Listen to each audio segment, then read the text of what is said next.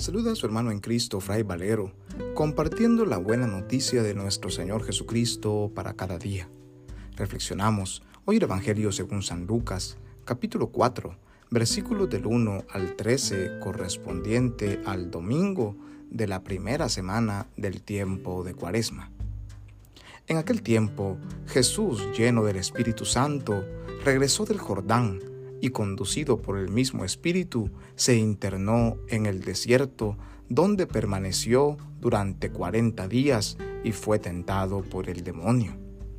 No comió nada en aquellos días, y cuando se completaron sintió hambre. Entonces el diablo le dijo, Si eres el Hijo de Dios, dile a esta piedra que se convierte en pan. Jesús le contestó, Está escrito, no solo de pan vive el hombre. Después lo llevó el diablo a un monte elevado, y en un instante le hizo ver todos los reinos de la tierra, y le dijo, A mí me ha sido entregado todo el poder y la gloria de estos reinos, y yo los doy a quien quiero. Todo esto será tuyo si te arrodillas y me adoras. Jesús le respondió, Está escrito, adorarás al Señor tu Dios, y a Él solo servirás. Entonces lo llevó a Jerusalén, lo puso en la parte más alta del templo y le dijo, si eres el Hijo de Dios, arrójate desde aquí, porque está escrito, los ángeles del Señor tienen órdenes de cuidarte y de sostenerte en sus manos, para que tus pies no tropiecen con las piedras. Pero Jesús le respondió, también está escrito, no tentarás al Señor tu Dios. Concluidas las tentaciones, el diablo se retiró de él hasta que llegara la hora. Palabra del Señor, gloria a ti Señor Jesús.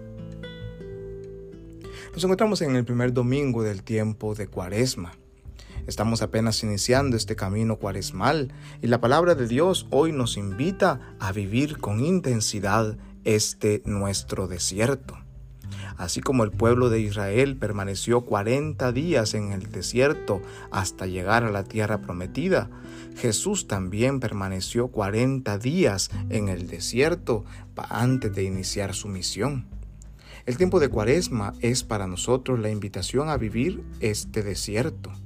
El desierto es un alto en el camino, es un espacio para encontrarnos con Dios, para encontrarnos con nosotros mismos, un espacio que nos invita al silencio, a la meditación, a confrontar nuestra vida y pensar cómo estamos siguiendo a Jesús, cómo estamos viviendo nuestro ser cristiano. Sin embargo, el desierto también es un lugar de tentación, es un lugar que enfrenta que nos enfrenta a peligros, es un lugar en donde hay eh, físicamente se encuentran bestias salvajes, animales ponzoñosos. El pueblo de Israel ahí eh, sintió hambre, sintió sed, buscó falsos dioses, le fue infiel al Señor. La tentación llega cuando estamos solos, cuando empezamos a querer vivir un espacio de mayor recogimiento, de mayor encuentro con Dios, el tentador intenta separarnos de este camino. Y es lo que acontece a Jesús hoy en el Evangelio y nos puede acontecer a nosotros ahora que apenas iniciamos este tiempo de cuaresma. El tentador intenta separar a Jesús del lugar a donde el Espíritu mismo lo ha llevado. Es el Espíritu de Dios quien nos lleva hacia el desierto, hacia el recogimiento, pero el tentador quiere sacarnos de ahí.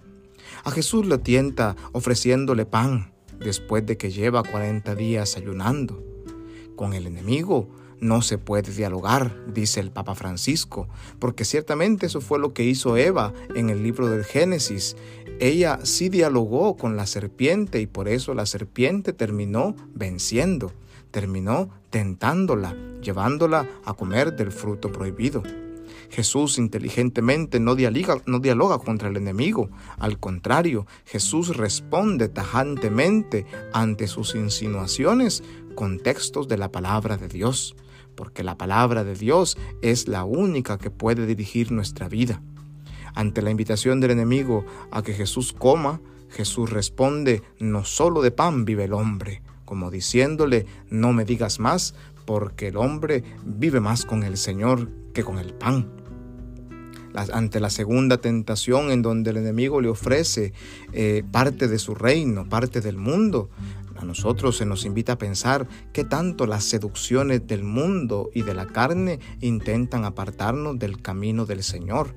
El enemigo quiere que nosotros vivamos y vivamos a medias, vivamos falsas verdades y que llevemos una vida posiblemente siendo cristianos, peros, con muchos peros a un lado, pero envueltos en el alcohol, en los juegos de azar, en los vicios, en la infidelidad, o sea, llevar una doble vida, son las tentaciones del mundo. Y ante esta tentación Jesús responde, adorarás al Señor tu Dios y a Él solo servirás porque no podemos servir a otros dioses ni arrodillarnos frente a las tentaciones del mundo ni frente al enemigo como él pretende que lo hagamos. Finalmente, la tercera tentación, el enemigo lleva a Jesús sobre el templo de Jerusalén y le dice que se lance porque los ángeles, como dice la palabra, lo recibirán entre sus brazos.